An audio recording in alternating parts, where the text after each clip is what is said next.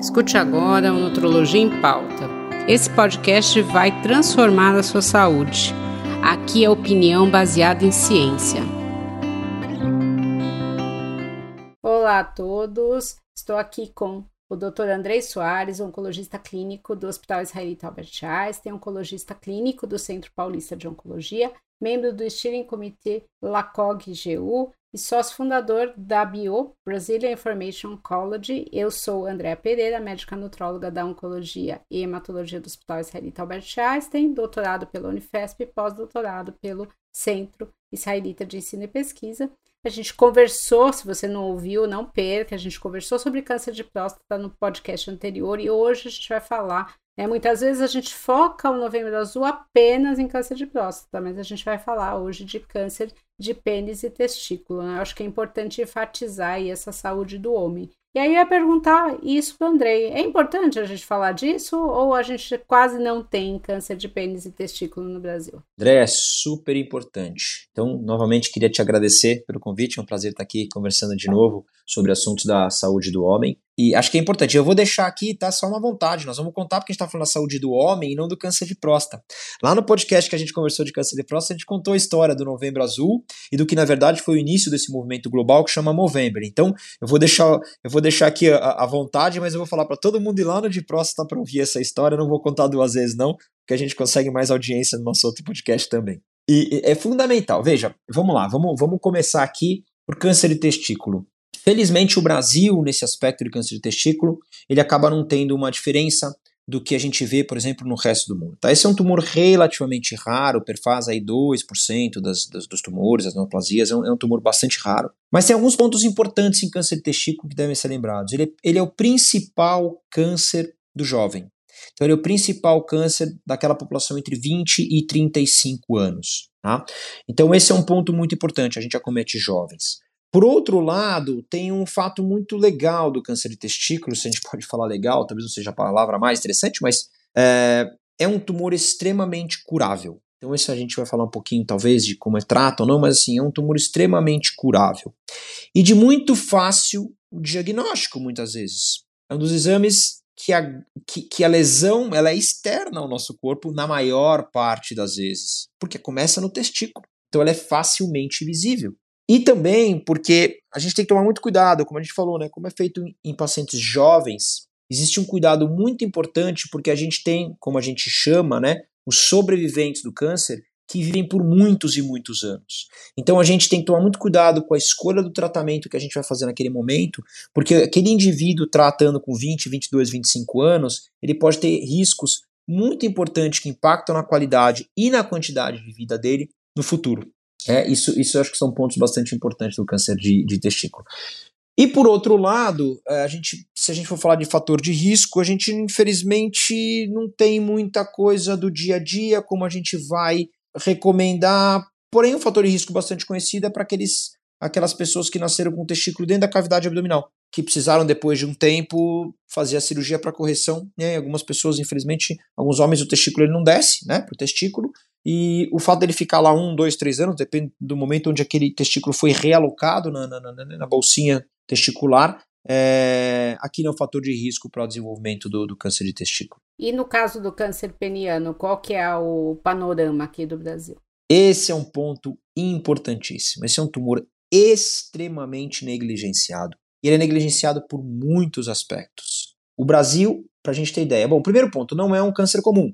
Felizmente não é um câncer comum. Porém, porém, acabou a parte boa do câncer de testículo. Porém, o Brasil é o terceiro país no mundo com maior incidência de câncer. Eu falei câncer de testículo e câncer de é. pênis, tá? É, uhum. é, é, o Brasil é o terceiro país no mundo em incidência de câncer de pênis. Incrível. O Maranhão, a, a região de maior incidência de câncer de pênis no mundo por população. O norte e o nordeste brasileiro perfazem uma, mais de 50% de todos os casos de câncer de pênis no Brasil. E é uma doença muitas vezes relacionada a condições socioculturais e econômicas. Por isso, o câncer de pênis é tão negligenciado globalmente e não é diferente no nosso país. Então é um, é, é um problema de saúde pública extremamente importante. O, o, é, vai, pode falar. O, o, o que eu ia comentar é que, além de tudo, esse é um tumor dos que a gente fala nos, nos, nos tumores masculinos, vamos dizer assim, né, nos tumores de testículo, próstata e pênis, é o tumor que tem mais fatores é, é, modificáveis para desenvolvimento do câncer. É incrível, é o que mais tem. Por quê? Quais são os principais fatores de risco relacionados ao câncer de pênis? Tabagismo tem relação aqui muito importante, no próstata a gente não tem, testículo a gente não tem, câncer de pênis tem. Então, aquelas, aquelas uh, uh, uh, campanhas de combate ao tabagismo também funcionam para o câncer de pênis. Vacinação para HPV, porque a infecção pelo HPV é fator de risco para o câncer de pênis, assim, por exemplo, como o colo de útero da mulher, quando a gente está falando dos riscos de tumores genitais, também é fator de risco para o câncer de pênis. Lembrando que a gente tem vacinação no Brasil, a gente tem vacinação no SUS do Brasil, tem que ampliar isso, inclusive, porque começa com meninos com 11 anos de idade, até 14 anos de idade, eles podem receber a vacina. E para os meninos com HIV ou AIDS, essa, essa vacinação acaba ficando felizmente maior dos 9 aos 26 anos de idade. Então, outro fator de risco extremamente modificável é a infecção para HPV. Então, vai desde a prevenção com a vacina até, óbvio, o sexo seguro, como nós sabemos, né? Tomar cuidado, múltiplos parceiros, então sempre utilizar o preservativo. Então, extremamente modificado. E o terceiro tem muito a ver com hábitos, né? A gente sabe que, infelizmente, no norte e nordeste do Brasil existe um hábito ainda de zoofilia atividade sexual com animais, cabrita e assim por diante. E esse tipo de, de hábito aumenta muito o risco de câncer de pênis também. Então, é outro fator modificável que a gente poderia diminuir bastante o câncer de pênis. Por isso que a cirurgia que se faz, por exemplo, postectomia, aquela que dá fimose, grosseiramente, melhora, porque a limpeza, a condição higiênica do pênis ela está diretamente relacionada ao aumento do risco do câncer de pênis. Há uns anos atrás, a Sociedade Brasileira de Urologia fez uma campanha curta e grossa, lave o pinto. E essa é a palavra que tem que ficar, porque você tem que falar direto com aquela, com aquele, talvez aquela pessoa que tem um nível sociocultural um pouco menor, ele tem que entender o que você precisa falar, né? A higiene é muito importante. Então, é um tumor extremamente incidente no Brasil, pensando globalmente, né, em termos de, de, de país que tem. É um tumor com fatores de risco muito bem estabelecidos e todos eles que são impactados no estilo de vida, é, infelizmente negligenciado por uma série de, de, de, campanhas assim por diante. Então, esse, esse é todo a mistura das dificuldades do câncer de pênis. É, eu acho que é interessante, né? Porque muitas vezes a, as pessoas negligenciam porque elas não têm essa informação. Né? Então, a, a maioria dos meninos ele é ensinado né, a se lavar ou pelo pai ou pela mãe e às vezes você tem essa barreira de explicar, né? Ah, como que tem que lavar, como que tem que limpar, da importância disso, por vergonha. Então, acho que isso é muito importante da gente. Não é só limpeza da parte estética, né? Uma limpeza que pode garantir né, realmente uma saúde aí, diminuir o câncer. Né? O cigarro, que ele não é só para câncer de pênis, mas para outros cânceres também, mas tem um fator de risco. A gente tem a vacinação que muitas pessoas são contra vacinar, né, as crianças, mas assim, é, isso é provado pela ciência, então você pode realmente prevenir um câncer no futuro. No caso dos meninos, o câncer de pênis, HPV para as meninas, o câncer de colo, a gente falou disso em Outubro do Rosa também. Então, assim, eu acho que são várias coisas e precisa ter mais campanha. Eu acho que como tem um tabu aí de falar dessas coisas, né? Então acaba se falando pouco, as pessoas não sabem e não se cuidam, né? No caso do, do testículo é o que você falou, né? Como é algo externo, geralmente a pessoa sente alguma coisa estranha e já procura. E por causa dessa barreira também, às vezes ele vê alguma coisa estranha no pênis, mas vai deixando para lá, né? Ninguém tá vendo, vamos ver, acho que não tá. É, vamos esperar mais um pouco, vai melhorar, e às vezes você acaba descobrindo isso mais avançado, né? Eu acho que assim, você falou aí das, da prevenção das principais causas, né? Tem algum exame diagnóstico? É? Tem um sinal de alerta? É só externo ou tem alguma coisa que pode chamar mais atenção? Então vamos lá, de novo, voltando para testículo aqui, né?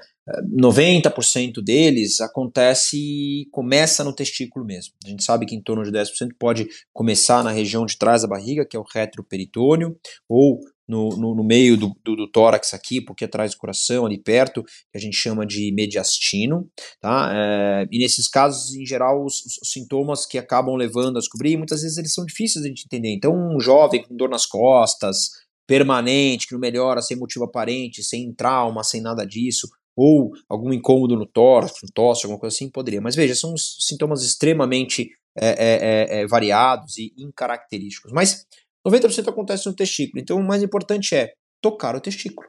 Esse é o mais importante. No banho, vai lá e toca o testículo. Toca todo dia, não precisa ser um extra. Você vai tocar o testículo. Se um dia você notar que ele está maior, que ele tem uma, um, um abaulamento, um nódulo, alguma coisa endurecida, aquilo te chama atenção, você deve procurar ajuda. Veja, é, é, câncer de testículo não dói muitas vezes.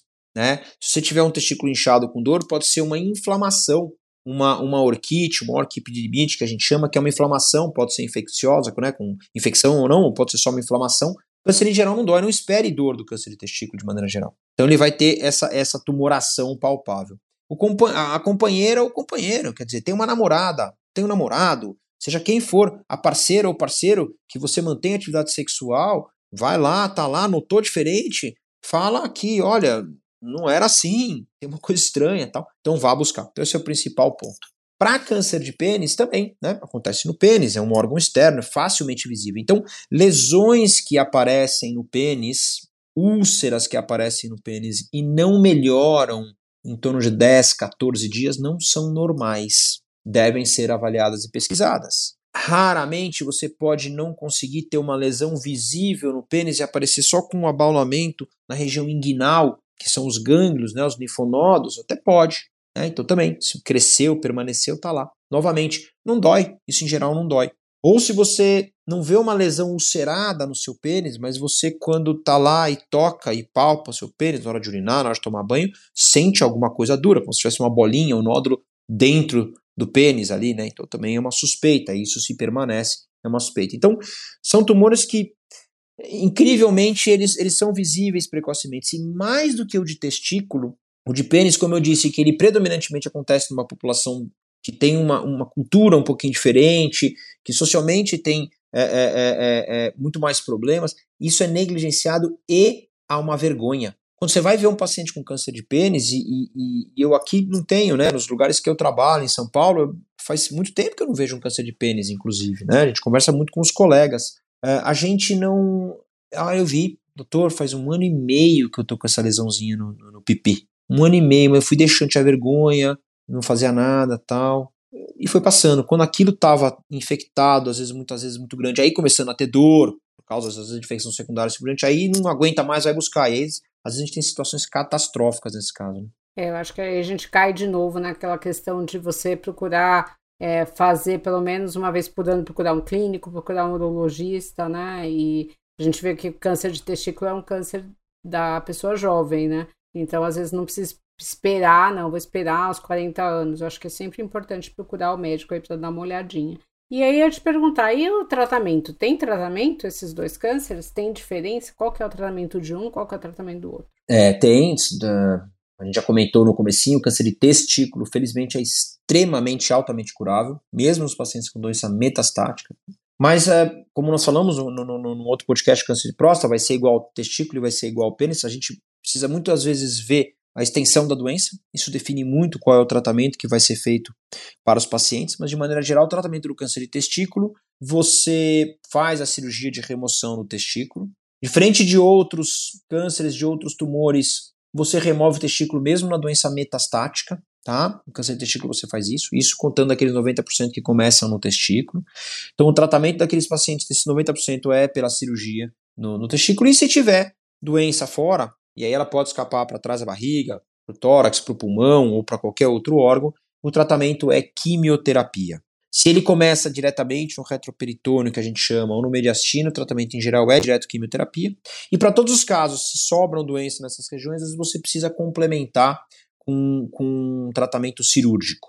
Em alguns casos de câncer de testículo que começam no testículo, que eventualmente tem também um pouco de doença concomitantemente na parte posterior da barriga que nós comentamos, às vezes, ao invés de fazer quimioterapia, existe, dependendo de tamanho, uma série de características. Depende, você pode fazer também radioterapia como uma opção de tratamento. Tá? Então, é, esse é o cenário do tratamento. A grande, grande vantagem aqui é que os pacientes são altamente curados. Chegam a virtualmente é, é, 95 a 100% de chance de cura, se é um tumor pequeno, localizado ali no testículo. E podem chegar mesmo na doença metastática, com muita doença, né, metástase em vários órgãos, pode chegar a 70% a 75% de chance de cura nessa população. Né? A gente sabe de um muito famoso, Lance Armstrong, né? Infelizmente, depois na parte como atleta, ele, ele deu uma bobeada, mas a gente não pode negar a, a vitória que, esse, que esse, essa pessoa teve, que ele teve um câncer de testículo, inclusive com metástases no cérebro, né? Super avançado. Fez químio, tá curado. Voltou, ganhou volta da França, usando lá sua eritropoetina, mas é, eu acho que isso é muito importante, tá? E aí ele fazia a químio pedalando, né? Tem vários vídeos dele fazendo internado pedalando, né? Fazendo atividade física. É, então, essa parte é muito legal da gente ver, né? Isso, isso é importante, inclusive, que você falou, né, André. Atividade física durante o tratamento. Acho que até antes de comentado do câncer de pênis aqui, é, atividade física no tratamento é muito importante. Melhora muitos sintomas relacionados ao tratamento, de fadiga, um dos principais sintomas, principalmente que ele faz quimioterapia. Fadiga, né, pode acontecer muito. Atividade física durante é muito bom volta lá naquela, naquela parte que nós falamos de manter peso, né? E que muito, em muitos tumores melhora o prognóstico, o câncer de testículo não tem muito impacto, peso, porém, a atividade física tem um impacto direto em relação à toxicidade da quimioterapia e melhor qualidade de vida durante o tratamento. No caso do câncer de pênis. Peraí, antes de você falar do câncer de pênis, né? Uma coisa que sempre perguntam, né? Você vai fazer o tratamento do câncer de testículo. Esse homem vai poder ter filhos depois? Ele mantém fertilidade? Tem algum problema com impotência? Super importante. Bom, a, a gente produz 90 a 95% da nossa testosterona no testículo. Imagina que eu estou fechando metade dessa produção. Quer dizer, uma fábrica não existe mais, né? Eu, uhum. eu retiro Fechei a fábrica. Metade da Fechei fábrica. metade da fábrica. Além disso, você faz um pouco de quimioterapia que mata as células do testículo, afinal de contas, o câncer de testículo. Então você pode também ter uma influência um pouco negativa no testículo remanescente contralateral que sobra lá. Então, primeiro ponto importante aqui, para todo paciente com câncer de testículo, é fundamental o que você falou, André precisa conversar com o urologista, com o oncologista sobre preservação de sêmen, banco de sêmen. É muito importante. Por quê? É, é, é, é possível que ele não consiga mais, é, eventualmente, ser fértil. Né? A fertilidade pode ficar. Então, por número de espermatozoides, né, a sua produção pode realmente cair bastante. Então, isso é fundamental que você faça essa guarda para que, se eventualmente quiser depois ter filhos, isso é possível. Em relação à potência, tudo um pouquinho diferente, né? Não tem tanto problema. Claro, se você tiver uma queda de testosterona, você vai ter uma baixa de libido, uma diminuição de potência, mas é muito mais por questão da baixa testosterona do que eventualmente uma impossibilidade, né? Porque você repõe a testosterona e você está normal. E nesse caso aqui, diferente do câncer de próstata, quando a gente falou, ah, vou dar muita testosterona, posso aumentar o risco de outros tumores. Não, você está repondo para manter uma faixa fisiológica. Você não está dando supra-fisiológico. Você está dando uma, uma dose de medicação de hormônio, no caso, testosterona, para que a pessoa mantenha. Então eu já puxo, já que a gente falou isso, sobre os riscos tardios do câncer de testículo. O hipogonadismo, que a gente chama, que é abaixo funcionamento do testículo, com baixa produção de testosterona, tem um impacto muito importante em risco cardiovascular. Nós já falamos desses riscos de, dos, dos, homens com câncer de próstata que precisam bloquear a testosterona. Não é diferente no jovem que trata um câncer de testículo e passa a vida toda com testosterona baixa. Tem vários estudos mostrando que rapazes que trataram câncer de testículo e permaneceram com testosterona baixa têm um risco aumentado por morte por causas cardiovasculares muito maior em idade adulta. E morrem mais cedo do que a população que ou não tem testosterona baixa ou população que não teve câncer de testículo. Então, fundamental para quem tratou câncer de testículo são alguns aspectos de cuidados de vida. Um, vai desde o que você comentou, quer dizer, quero ter filhos. Então, o banco de sêmen é fundamental. Precisa ser conversado, precisa ser coletado sempre que possível é, é, é, espermatozoides para deixar guardado. Paralelo, esse paciente ele deve ser acompanhado desde idade jovem para a parte hormonal, testosterona, repor se necessário, e eu sempre encaminho é recomendado que ele já tenha um clínico geral, um cardiologista, alguma coisa assim, para ter os fatores modificáveis ao risco cardiovascular. Que novamente caímos na dieta, na atividade física, no controle de pressão, em não fumado, colesterol, assim por diante. Todos eles acabam sendo um, um ponto e um fator de risco para você desenvolver né, uma doença cardiovascular, um infarto, um derrame, assim por diante. Então, vamos, vamos imaginar cada um dá um ponto. Pressão dá um ponto, cada um tem seu peso, mas vamos imaginar aqui, vamos facilitar, conta de padeiro. Cada um dá um ponto, né? Pressão dá um ponto, fuma dá um ponto, colesterol dá um ponto, é, é, é sobrepeso dá um ponto, falta de atividade física dá um ponto, alimentação inadequada dá um ponto, câncer de testículo tratado dá um ponto. Então, esse ponto é o único de todos os que a gente falou que não é modificável. Isso está lá, arraigado e dentro de você, porque você teve o câncer, precisou tratar e não tem jeito. Então é fundamental que todos os outros pontos você intervenha. Né? Muito, muito importante. A promoção de saúde no, no, no, no rapaz, no garoto tratado com câncer de testículo é fundamental. Fundamental. Bom, aí vamos para o tratamento do câncer de pênis, né? Câncer de pênis. Então, câncer de pênis é, também, tá? Depende um pouquinho da extensão da doença. muitas vezes, mesmo com doença disseminada metastática, a cirurgia às vezes faz necessária para ser uma cirurgia higiênica, né? Uma região onde você urina, uma região, imagina, pode estar tá toda ulcerada, toda, toda doente. Então, muitas vezes você precisa fazer até a cirurgia num aspecto higiênico. Essa cirurgia é a retirada do pênis, muitas vezes, o que é um impacto enorme, né, para esse, esse homem. É, então, o que, você, o que você faz mesmo na doença disseminada, por conta de cuidados locais, é exatamente esse. Mas o tratamento da doença localizada ou localmente avançada, ele é um tratamento é, muitas vezes cirúrgico, que pode ser feito uma cirurgia parcial ou eventualmente uma cirurgia completa, com ou sem quimioterapia, pré-operatório ou no pós-operatório, que também pode envolver radioterapia. Em alguns casos muito avançados, o tratamento pode ser combinado de quimio e radioterapia. Em alguns casos de, de, de, de, lesão bem, bem, bem superficial, pode ser tratamentos muito mais conservadores, cirurgias muito específicas, muito pequenininhas, é, ou produtos tópicos que vão contribuir para fazer isso. E na doença já disseminada metastática, o uso de quimioterapia. O nosso grupo que você comentou, né, que eu faço parte, eu falo nosso grupo, né, porque o LACOG, que tem a divisão GU, é um grupo cooperativo de pesquisa clínica latino-americano, eu tive o prazer de ser presidente desse grupo há duas gestões atrás, fui diretor científico na última gestão, hoje faço parte do Senior Committee desse estudo, desse, desse grupo. Eu falo nosso porque se a gente trouxer para o cenário brasileiro, porque ele está na, na, América Latina toda, se a gente trouxer para o cenário brasileiro, a gente tem ali 80%, 90% talvez dos uro-oncologistas, né, das pessoas que são muito envolvidas em tratamentos de tumores urológicos, e talvez aquela porção de pessoas que não estejam nesse grupo não estão porque ou talvez não é o principal foco, né, a pesquisa clínica, ou estão em serviços que não têm, infelizmente, a, a estrutura para pesquisa clínica. Mas o fato é que nós estamos terminando um estudo agora, na verdade estamos na fase de avaliação muito interessante proposto pelo grupo de avaliação de imunoterapia mais quimioterapia nessa população. Então, assim, um estudo muito legal, porque globalmente, como a gente falou logo no início, né, é uma, uma, uma doença extremamente negligenciada. E o nosso time conseguiu correr atrás de um patrocínio para fazer um estudo na nossa população brasileira utilizando imunoterapia, então provavelmente a gente deve ter esses resultados em breve. E da mesma maneira, esse grupo tem muita publicação legal no câncer de testículo. Nós temos um banco de dados no câncer de testículo de mais de mil pacientes. E tem um dado muito interessante nesse, nesse, nesse banco de dados, é que o desfecho nosso no Brasil, felizmente, se compara aos grandes centros no mundo. Né? A gente tem é, é, efetividade e, e, taxas de cura muito semelhantes aos grandes centros do mundo. E o que eu achei fantástico, e aqui cai é, vai ser importante destacar porque o tratamento ele é um tratamento diferente de outros que são drogas antigas que funcionam muito bem no câncer de testículo é que tanto no cenário público quanto no cenário privado a gente tem taxas totalmente similares de cura. Então a gente consegue dar um cuidado tão bom no paciente público e privado. Isso acontece por quê? Porque felizmente nesse caso as drogas são muito baratas, são drogas antigas e que são, e, e que são muito ativas. E que a gente sabe que, infelizmente, nos outros tumores a gente tem um impacto muito importante em quem é tratado no cenário público versus privado, por acesso a tratamento que é muito pior. Bom, a gente está quase acabando, né, André? Queria falar que realmente a gente está vendo aí dois cânceres que as pessoas conversam muito pouco, que é o câncer de testículo e o câncer peniano. É, a importância de descobrir no início, né, de você ter uma cirurgia mais radical ou menos, de você ter um impacto aí na sua qualidade de vida, não deixar de vacinar seus filhos, que eu acho que isso é muito importante, porque a gente tem a vacina de HPV aí no sistema público, então não tem nem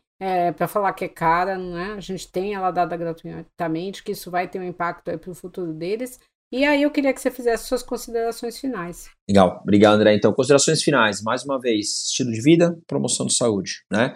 Fatores modificáveis de risco no câncer de pênis, nós já falamos, tabagismo, atividade sexual com cuidado, protegida, vacinação para HPV, é, higiene, é, e no câncer de testículo, por sua vez, não necessariamente para redução do risco, mas para o impacto importante no risco de morte por outras causas depois do tratamento, como a gente já falou, cardiovascular. Então, isso é fundamental. E o segundo ponto, né, eu sempre falo que esse é o segundo momento, porque o mais importante é a gente prevenir e depois fazer um diagnóstico precoce, porque se eu previno, eu provavelmente ou reduza a chance de eu eventualmente ter o tumor, se infelizmente ele acontecer, o diagnóstico precoce é fundamental. Então, dois tumores aqui extremamente fáceis de, de avaliação. Então, palpar o seu testículo, é, deixar com que a namorada, o namorado, a esposa, o marido, ou seja, quem você se relaciona, palpe. Assim que tiver qualquer alteração, procure um urologista. E da mesma maneira, com as lesões penianas, não deixar passar. Começou a notar, ficou lá 10, 15 dias uma alteração, não é normal. Procure urologista, acho que isso que é fundamental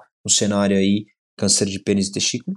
E talvez aqui, diferente de outros tumores, fazer apelos a, a, a, a pessoas como nós, né, nós médicos, é, essas podemos chamar de ONGs ou institutos que estão aí, e até mesmo do governo de maneira geral, a gente já põe um pouquinho mais de holofote nessas doenças tipo câncer de testículo e câncer de pênis, porque apesar de numericamente elas serem pequenas, uma é extremamente curável e a outra é extremamente debilitante e problemática. Então, eu acho que esse é o ponto importante que a gente deveria ter aqui nesse papo de testículo e pênis. Tá joia. Bom, caso você tenha ficado com alguma dúvida, procure as mídias digitais do André Soares. Podem entrar também no site doutorandreanutrologia.com.br. Se você não escutou a saúde do homem, a mudança de estilo de vida, o câncer de próstata, isso tem porque eu acho que assim, eu sempre falo que informação empodera o paciente. Né? Muitas vezes você fala, ah, nossa, é isso que eu tenho, ah, eu soube de alguém, você pode multiplicar essa informação, isso vai te ajudar em um diagnóstico mais precoce e em chance de cura também, ou ajudar outra pessoa. Muito obrigada, até mais.